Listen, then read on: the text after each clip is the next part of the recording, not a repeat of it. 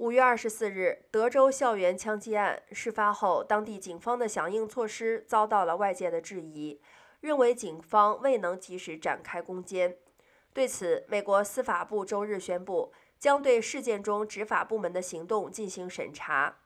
司法部发言人在一份声明中称，此次审查的目的是为了当天警方的行动和响应措施提供独立的概述，并总结经验教训。帮助警方在面对活跃枪手时做出更好的准备和反应。声明中还写道：“与司法部之前对大规模枪击事件和其他重大事件的事后审查一样，这次的评估是公平、透明和独立的。”